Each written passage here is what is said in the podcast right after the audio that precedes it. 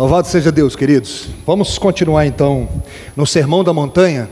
E hoje eu queria convidar você a abrir a sua Bíblia em Mateus capítulo 5, versículo 17 a 20.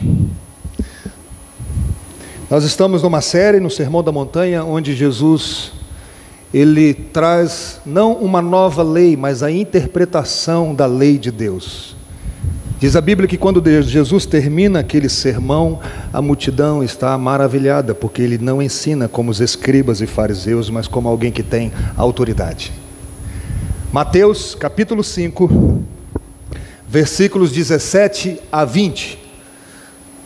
A palavra do Senhor diz assim: Não pensem que vim revogar a lei ou os profetas. Não vim para revogar, mas para cumprir. Porque em verdade lhes digo: até que o céu e a terra passem, nem um i ou um tio jamais passará da lei, até que tudo se cumpra. Aquele, pois, que desrespeitar um destes mandamentos, ainda que dos menores, e ensinar os outros a fazer o mesmo, será considerado mínimo no reino dos céus. Aquele, porém, que observar e ensinar, esse será considerado grande no reino dos céus. Porque eu afirmo que se a justiça de vocês não exceder em muito as dos escribas e fariseus, jamais entrarão no reino dos céus. Até aí a palavra do nosso Deus. Vamos orar mais uma vez, pedindo a eliminação do Espírito Santo. Deus, acabamos de ler a tua palavra, esse texto tão rico, desse sermão, onde o teu filho, o Verbo encarnado, trouxe a interpretação correta da tua lei. Nós continuamos na dependência do Senhor, rogando a iluminação do teu Santo Espírito, o desvendar dos nossos olhos, a sabedoria do alto, para que possamos compreender e precisamos também, Senhor, do poder do Senhor, para que possamos colocar em prática tudo aquilo que estamos aprendendo durante esses ensinos, esses ensinamentos. Pedimos, Senhor, então graça para quem está ouvindo, mas graça também para quem está aqui ensinando nessa noite. Que as palavras dos nossos lábios, o meditar do nosso coração sejam agradáveis na tua presença. A tua palavra diz que as tuas ovelhas ouvem a tua voz. E o desejo do nosso coração, Senhor, é ouvir somente a voz do bom pastor nessa noite porque é somente a voz do teu filho que nos faz seguir os teus caminhos. Então, Senhor, faça de mim apenas um instrumento em tuas mãos. Põe guarda, Senhor, na minha boca, vigia a porta dos meus lábios, para a glória do teu nome, em nome de Jesus. Amém. No estádio de Wembley, em Londres, Diversos grupos musicais, principalmente bandas de rock, foram convidadas para participar de um momento muito especial, uma celebração das mudanças que aconteceram na África do Sul.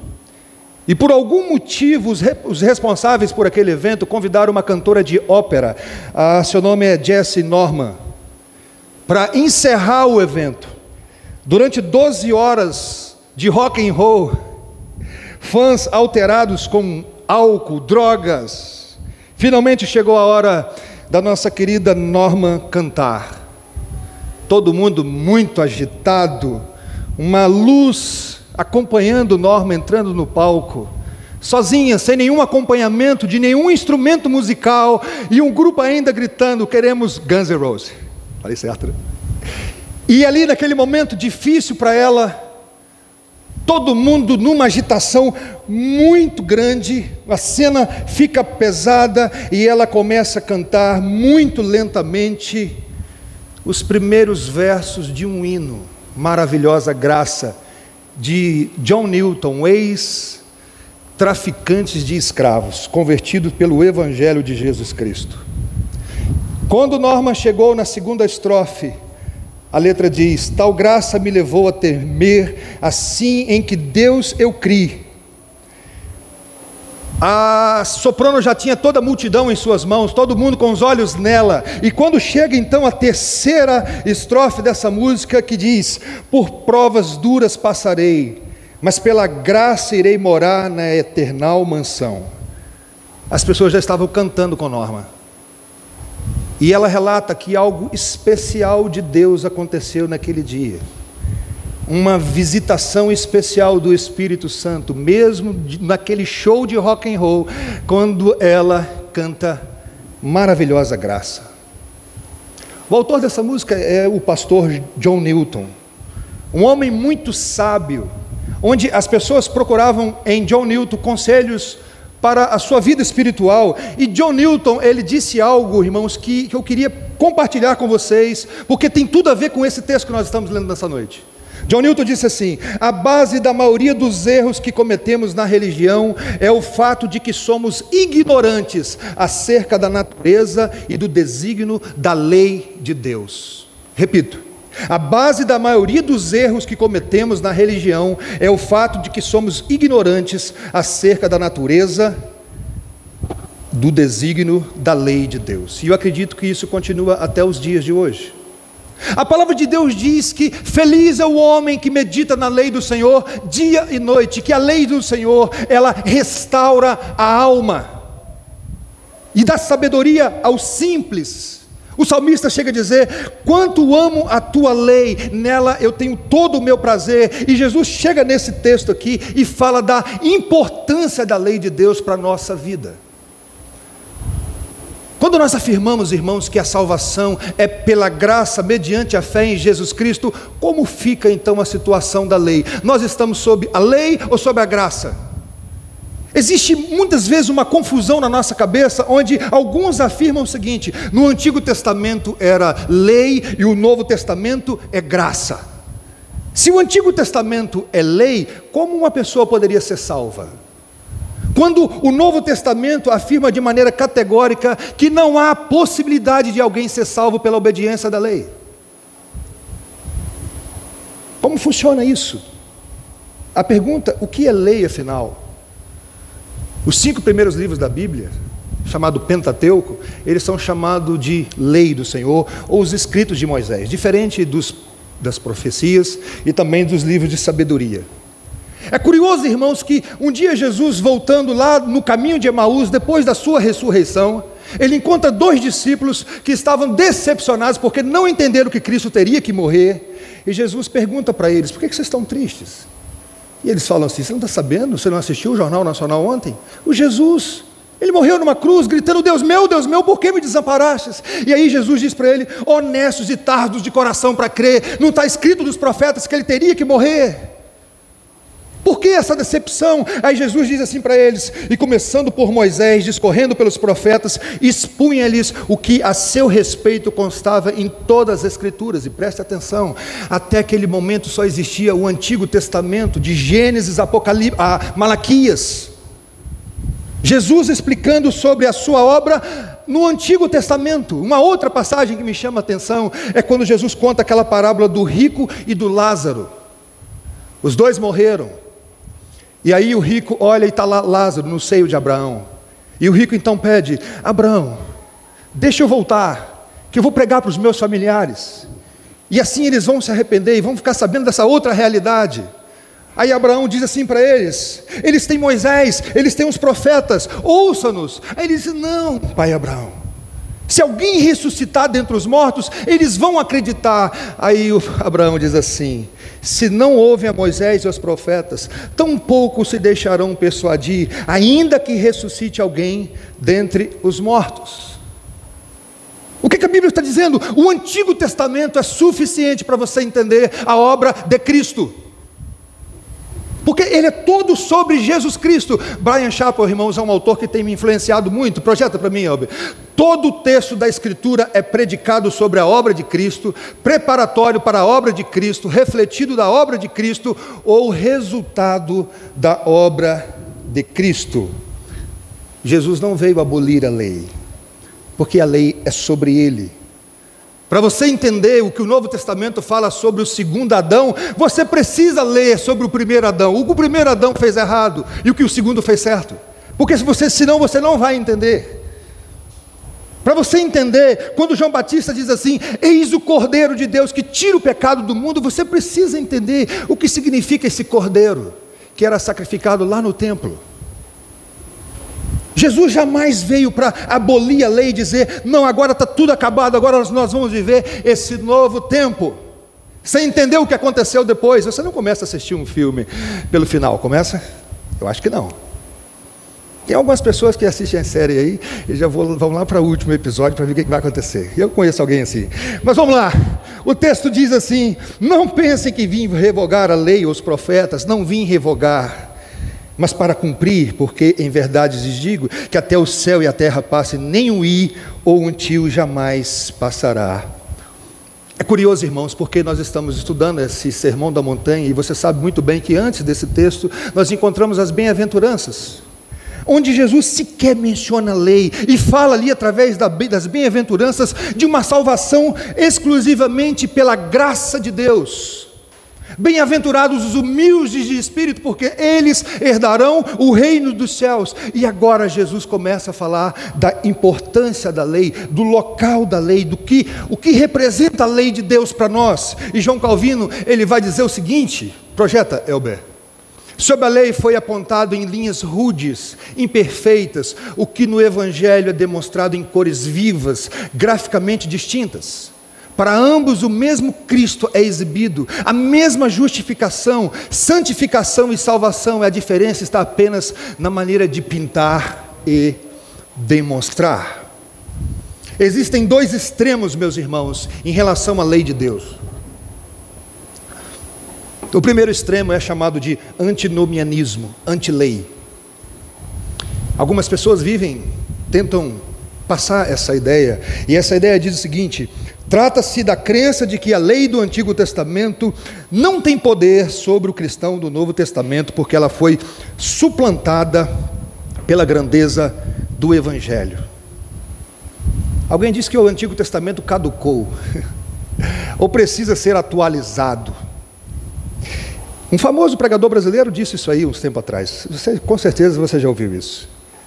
Mas sabe o que é curioso? Quando o apóstolo Paulo diz lá para Timóteo: toda a escritura é inspirada por Deus, útil para o ensino, para a correção da justiça, a fim de que o homem de Deus esteja preparado para toda boa obra, ele está falando de quê? Do Antigo Testamento. Porque o Novo Testamento estava sendo escrito até aquele momento. Então não tem essa ideia de que o Antigo Testamento caducou, eu vou tentar explicar isso daqui a pouco. Mas existe um outro extremo também em relação à lei de Deus que se chama legalismo. Um caldo terrível que ainda vive no meio da igreja, que reduz o cristianismo a uma lista de faça isso e não faça aquilo. Não toques nilo, toque naquilo ali. Um moralismo divorciado do contexto da aliança, do amor, regras exteriores divorciada de um coração obediente, onde Jesus diz assim: Esse povo me honra com os lábios, mas o coração está longe de mim. A lei sem o espírito da lei.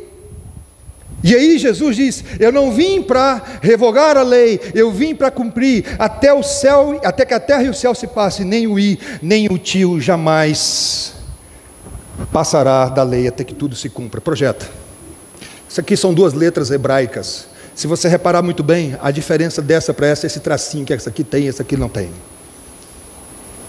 Um tracinho, mas que muda todo o sentido. O significado é que, nem mesmo no seu menor sentido, o Antigo Testamento deixará de se cumprir.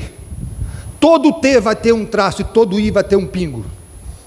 É isso que Jesus está dizendo. Tudo vai se cumprir.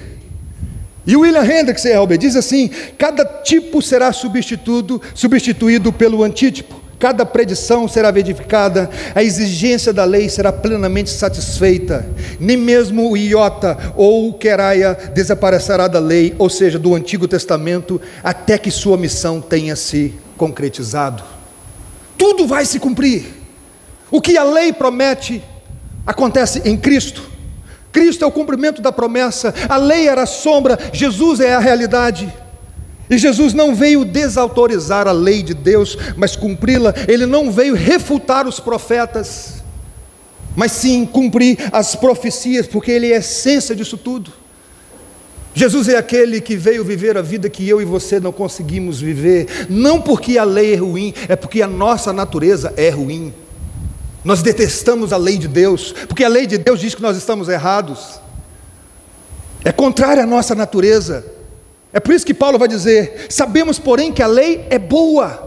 E seria extremamente estranho, irmãos, o Filho de Deus chegar aqui nesse mundo e rejeitar a lei de Deus. Isso seria muito estranho. Então não é a Bíblia que precisa ser atualizada, somos nós que precisamos entender a revelação bíblica, entender a história da redenção, como ela vai progredindo, como vai se desvendando os, os mistérios de Deus. Quando Jesus é prometido apenas como descendente da mulher, que esmagaria a cabeça da serpente, até quando chega no profeta Isaías e diz assim: o nome dele é Emanuel, que significa Deus conosco. E um dia um anjo chega para Maria e diz: Alegra-te muito favorecida. A revelação é progressiva, tem promessas, tem cumprimentos. Por isso, o Agostinho diz assim: o Novo Testamento está escondido no Antigo, ao passo que o Antigo é desvendado no Novo. E aí, irmãos, tem algo que me chamou a atenção demais estudando esse texto. Como judeu, Jesus, povo da aliança, sem ter condições de expressar a sua fé pública, porque era um bebê de oito dias. Ele vai ser circuncidado, porque a circuncisão era uma ordem na lei de Deus. Aquilo que foi ensinado a Abraão um dia, e diz o texto bíblico: olha só, ao se contemplar em oito dias, quando o menino foi circuncidado, deram o nome de Jesus. Esse nome tinha sido dado pelo anjo antes que o menino, antes do menino ser concebido. Talvez uma cerimônia acompanhada por no máximo 30 pessoas. E sabe, às vezes eu viajo lendo a Bíblia. Eu imagino todas as criaturas celestiais paradas olhando Jesus ser circuncidado. Uma cirurgia acontecendo com o Filho de Deus. Porque ele não veio para desobedecer a lei. E sabe o que me assusta? É o próximo texto, projeta Elber. Passados os dias da purificação dele, segundo a lei de Moisés, levaram o menino a Jerusalém para apresentar ao Senhor, conforme o que está escrito na lei do Senhor. Todo primogênito será consagrado ao Senhor. E também foram para oferecer um sacrifício. Olha isso, Pedro. Um par de rolinhas. Jesus, um par de rolinhas e dois pombinhos. O Criador de todas as coisas. Um sacrifício para Ele. Um par de rolinhas.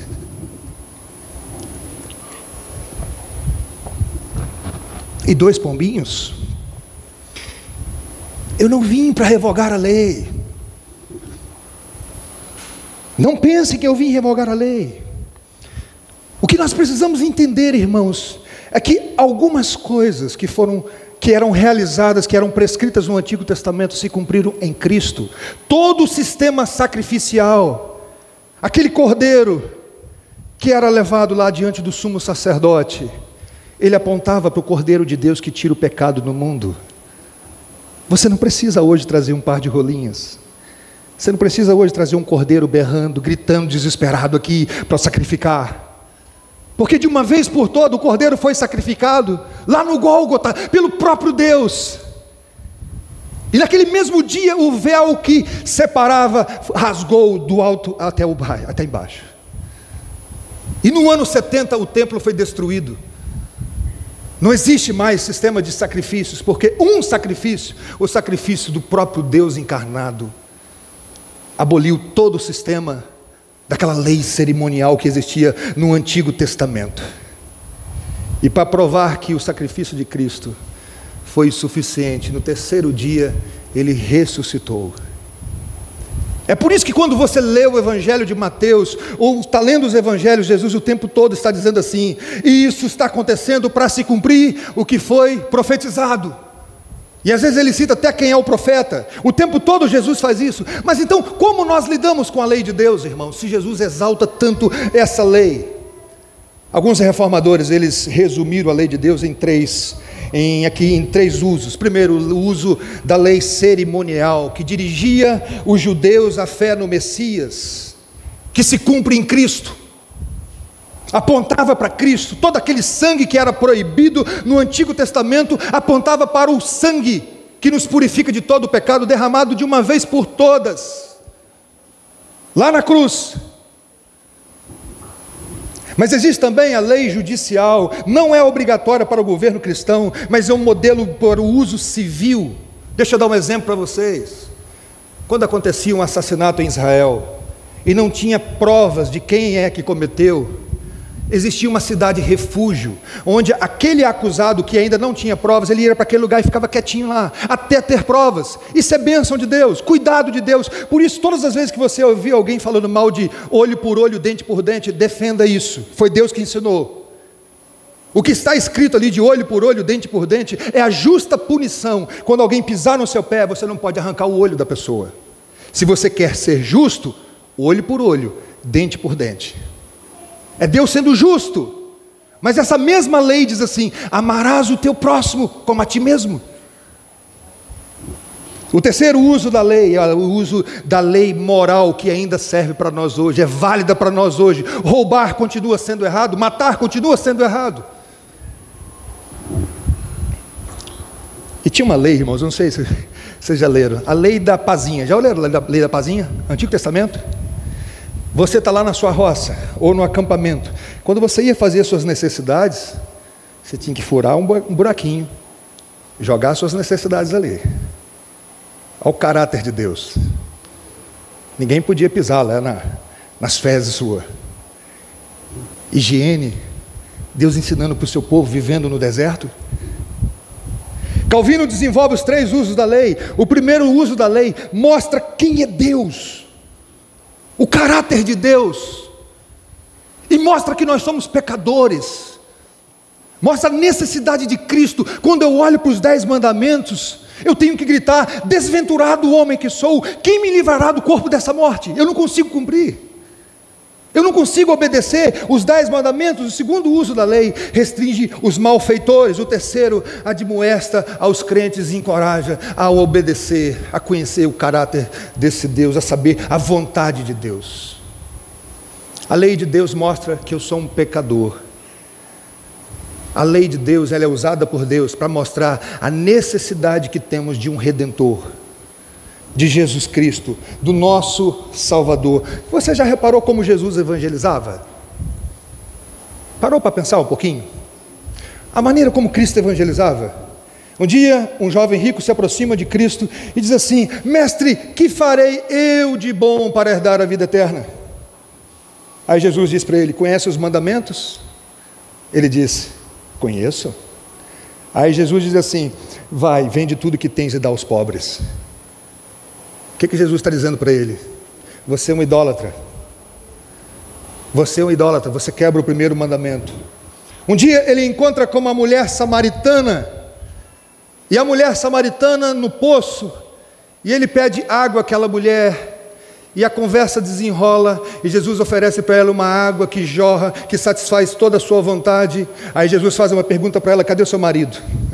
Ela diz: Eu não tenho, ele eu sei, você é adúltera usando a lei de Deus, porque a lei fere, a lei mostra como nós somos pecadores e carecemos de Cristo.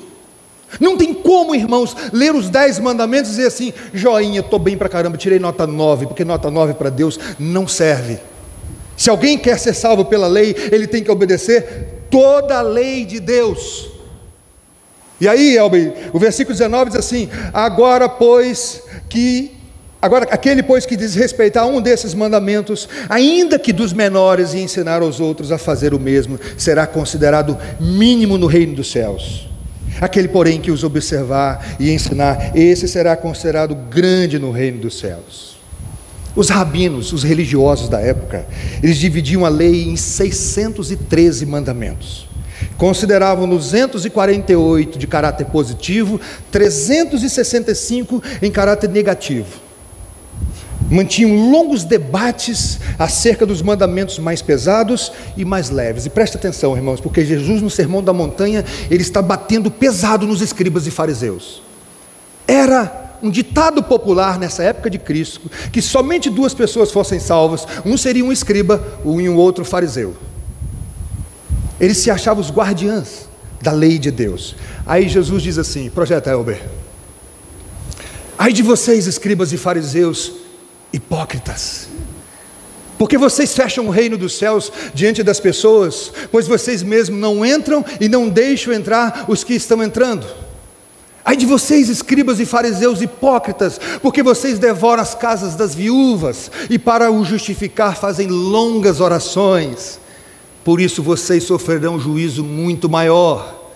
Ai de vocês, escribas e fariseus hipócritas, porque vocês dão dízimo da hortelã, do endro e do cominho e desprezam os preceitos mais importantes da lei, a justiça, a misericórdia e a fé. Mas vocês deviam fazer essas coisas sem omitir aquelas.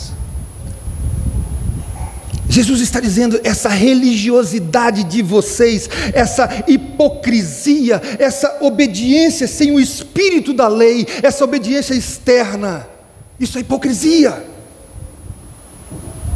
E aí o John Stott diz assim: afrouxar o controle que tem sobre a nossa consciência e diminuir a sua autoridade em nossa vida é uma ofensa a Deus, pois é a sua lei.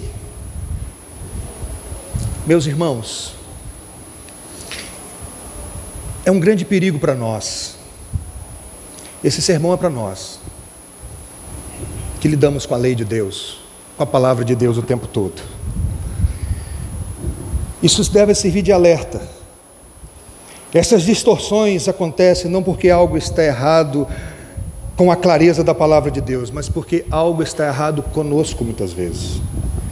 Nos achegamos às vezes à Bíblia com a mente obscurecida pelo pecado. Quantas vezes eu tento adaptar o meu pecado a algum versículo bíblico para me dar base, para continuar no meu pecado? Devemos resistir à tentação de ler algo e não estar nela ou tentá-la usá-la conforme Lutero disse, como um nariz de cera que moldamos para defender nossas inclinações e tendências. Aqui nosso Senhor faz um alerta importante sobre como devemos entender a lei de Deus. Mais uma vez, John Stott e Elber, não devemos imaginar como alguns pensam hoje em dia, que quando temos o Espírito podemos dispensar a lei, pois o que o Espírito faz em nossos corações é exatamente escrever nelas a lei de Deus. Portanto, o Espírito, lei, justiça e coração, todos se relacionam. Os fariseus pensavam, que uma conformidade externa à lei seria uma justiça suficiente. E você sabe da malandragem do nosso coração. Não é à toa que o profeta Jeremias diz: Enganoso é o coração desesperadamente corrupto, quem o conhecerá? Ele mesmo responde: Eu, Senhor, sou aquele que sonda os corações. E aí Jesus termina esse sermão dizendo: porque eu afirmo que se a justiça de vocês não exceder em muito as dos escribas e fariseus, jamais entrarão no reino dos céus. Quer dizer então que eu tenho que acrescentar mais leis para superar os escribas e fariseus? Será que é isso que Jesus está ensinando? Se eles prestavam tanta atenção em tantos detalhes, então eu tenho que acrescentar mais lei para assim alcançar o reino dos céus? O famoso pastor Sproul nos ajuda. Falamos de moralidade, espiritualidade e piedade. Todavia, raramente falamos de justiça. Mas o alvo da nossa redenção não é piedade, espiritualidade, sim justiça. Que justiça? Que justiça é essa? Que se ela não for melhor do que as dos fariseus, nós não entraremos no reino dos céus. É somente uma justiça que vem do próprio Deus, uma justiça não produzida pelo caráter humano, uma justiça que vem do próprio Cristo, onde no Novo Testamento e também no Antigo vai se desenvolver uma doutrina das mais lindas da Bíblia, da justificação pela fé, onde nós somos considerados justos pela obra de outro pela obra do Cristo que obedeceu toda a lei de Deus. Mas os escribas e fariseus, olha o que eles faziam. Desconhecendo a justiça de Deus e procurando estabelecer a sua própria justiça, não se sujeitaram à justiça que vem de Deus, porque o fim da lei, gente, é só um: é Cristo, para a justiça de todo aquele que crê. Não pisca agora. Toda proposta de redenção fora de Cristo é rejeitar a justiça de Deus e tentar estabelecer a sua própria justiça. Ah, o que o homem precisa de conhecimento.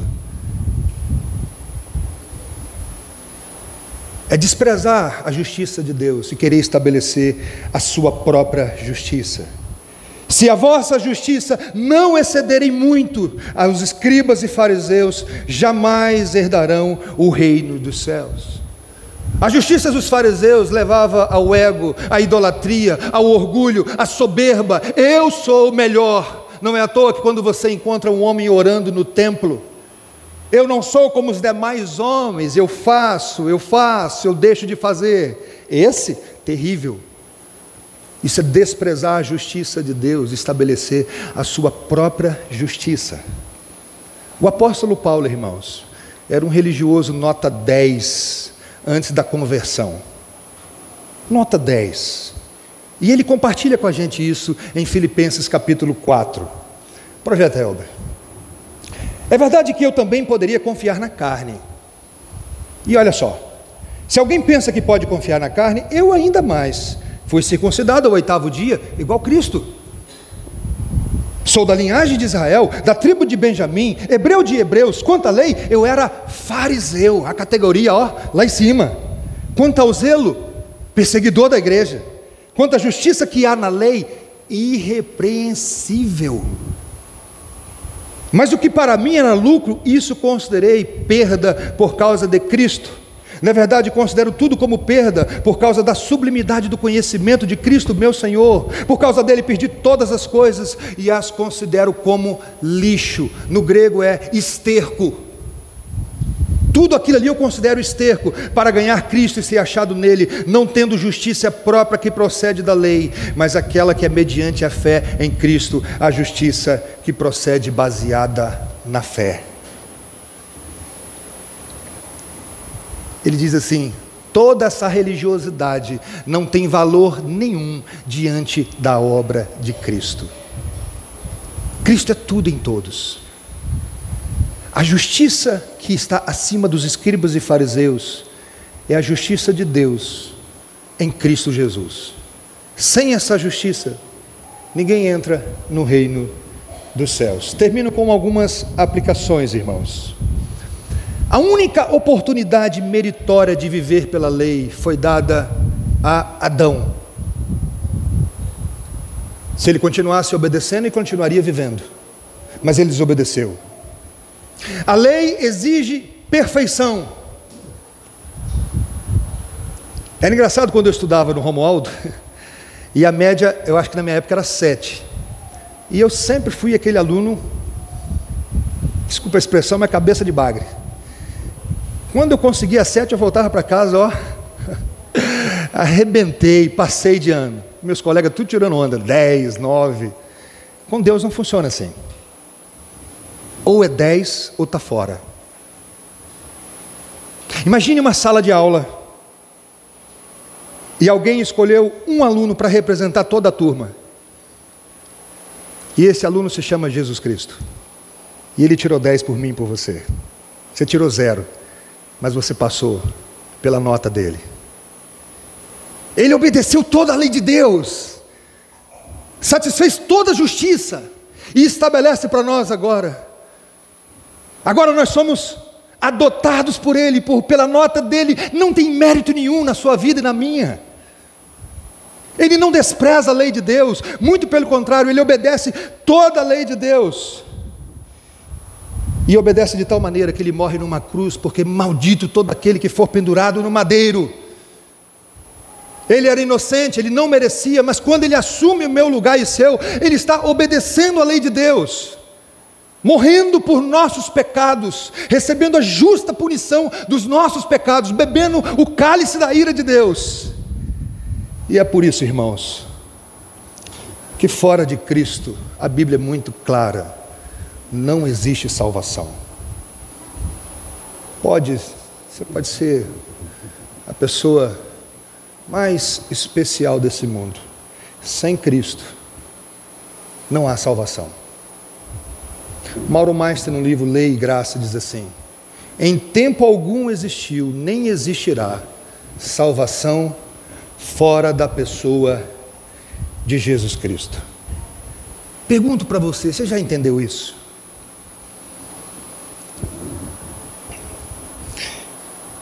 Nessa vida fora do Éden, só existe um caminho para voltar para o Pai. E esse caminho se fez carne. E uma vez ele disse: Eu sou o caminho, a verdade e a vida. E ninguém vem ao Pai senão por mim. Só através dele você é reconciliado com o próprio Deus. Você entendeu isso? A segunda aplicação que eu queria fazer é que, se a vossa justiça não excederem muito a dos escribas e fariseus, jamais entrareis no reino do céu.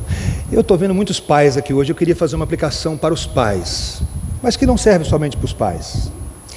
Porque às vezes que nós evangelizamos, nós somos legalistas demais. Nós não apresentamos o evangelho para as pessoas, nós apresentamos uma maneira de mudar comportamento. E comportamento não é evangelho. O evangelho leva à mudança do comportamento. Pode ter certeza disso. Mas mudança de comportamento não significa que a pessoa entendeu o evangelho. Não entendeu o evangelho muitas vezes. Você quer ver uma coisa? O pai chega para o filho e fala assim: Não faz isso. Por quê, pai? Porque o papai do céu não gosta. Não tem coragem de dizer assim: Eu não gosto que você faz isso. O filho vai crescendo, aprendendo que o papai do céu é um papai que não gosta de nada. Tudo ele odeia, não gosta que brinca, não gosta que faz bagunça, não gosta nada disso. Quando aquilo que a Bíblia diz não é ensinado, apenas um Deus que não gosta de nada. E como nós fazemos isso? Quando a Bíblia diz assim que o filho deve honrar pai e mãe. Aquele mandamento, no meu entendimento, é primeiro para os pais. É o pai que ensina a honra ao filho. O filho não sabe o que é honra. Então eu preciso ensinar para o meu filho o Evangelho. Deixa eu dar um exemplo para vocês. Eu já falei isso lá no grupo base. Davi Charles Gomes é um pastor presbiteriano. Ele foi convertido aos três anos de idade. Um dia, ele, quando ele ia brigar com o seu colega, ele pensou um pouquinho, o Espírito Santo trabalhando, né? Foi lá, a mãe dele era missionária e falou: Mãe, quem briga vai para o céu? Qual seria a sua resposta, papai e mamãe, nessa noite? O que você falaria para o seu filho? Se ele falar assim: Papai, quem briga vai para o céu? Sabe qual foi a resposta sábia daquela mãe? Meu filho, ir para o céu não é uma questão de brigar ou não, ir para o céu é ter Jesus no coração. Ele foi lá e brigou, mas ele percebeu que uma mudança aconteceu aqui dentro. Porque na maioria das vezes nós falamos é isso. Quem briga não vai para o céu. É, criança que nunca brigou vai para o céu direto. Ele pode fazer qualquer outra coisa que vai para o céu. Não, quem vai para o céu é quem? É quem entendeu o Evangelho, quem entendeu a obra de Cristo. Mais um exemplo. No livro Pastoreando o Coração da Criança, de Ted Tripp. Ele diz que a criança chega, brigou na escola e chega para o pai. Briguei. E qual seria então a maneira de evangelizar esse filho que brigou na escola? Olha, você não deve revidar. Você acha que você está evangelizando seu filho? Ou senão aquele pai mais bruto fala assim: apanhou, volta lá e bate. E Ted Tripp, irmãos, ele ensina, ele diz o seguinte: sabe qual a maneira de evangelizar o seu filho nessa hora? Chega para o filho e fala assim: filho, a Bíblia diz que nós temos que orar pelos nossos inimigos. Quem consegue orar pelo inimigo? Aí o filho fala assim: Aí não dá para mim.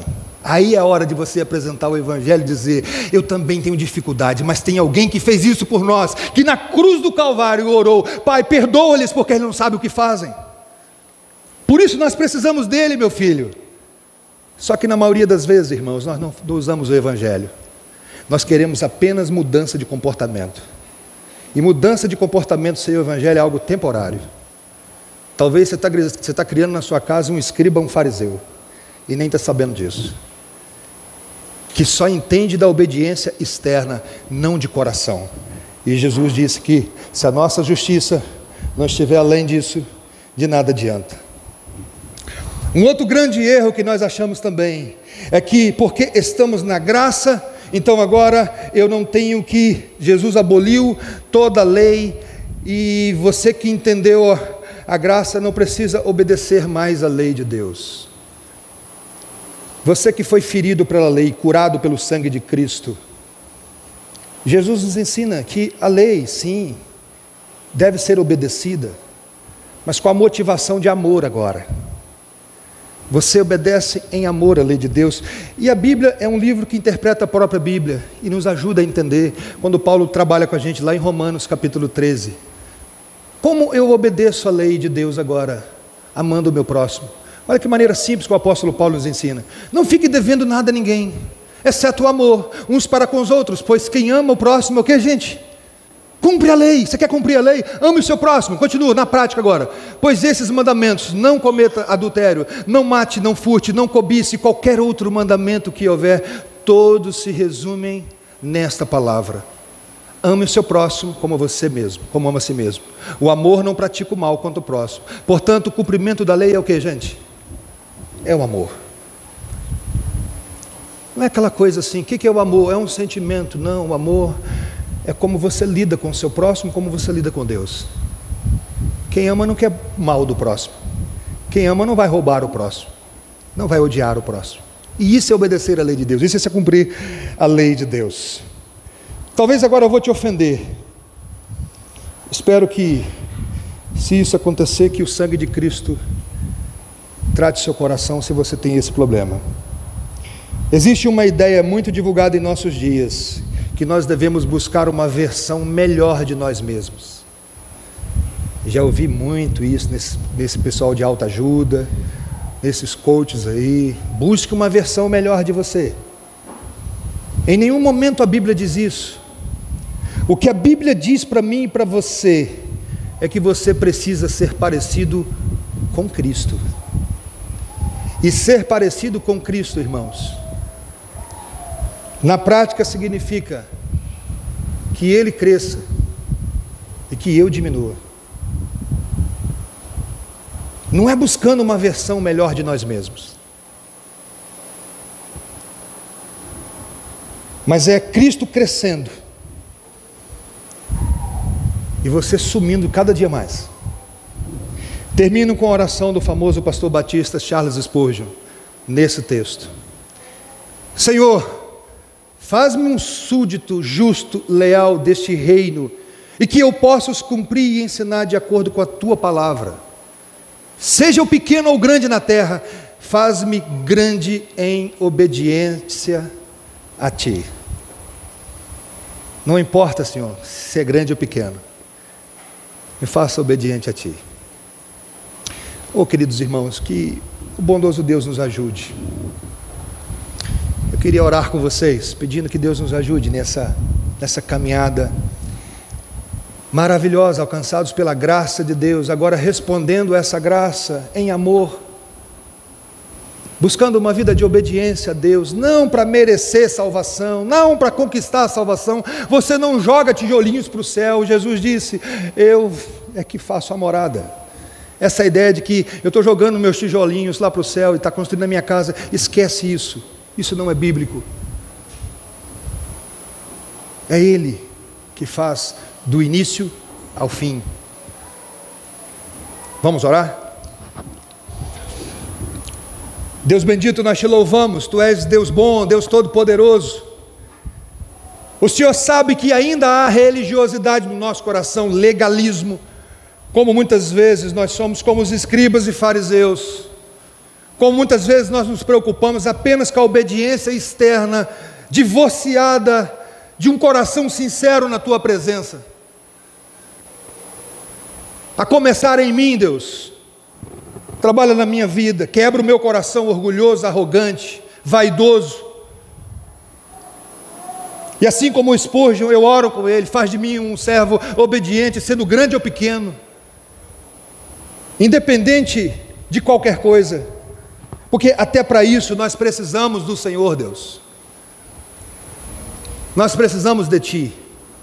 Nos ajude cada dia mais a caminhar na certeza dessa graça maravilhosa de que em Cristo todos os nossos pecados estão perdoados, de que em Cristo nós somos plenamente aceitos diante da tua presença, e de que nada mais nos separará do amor do Senhor revelado em Cristo Jesus.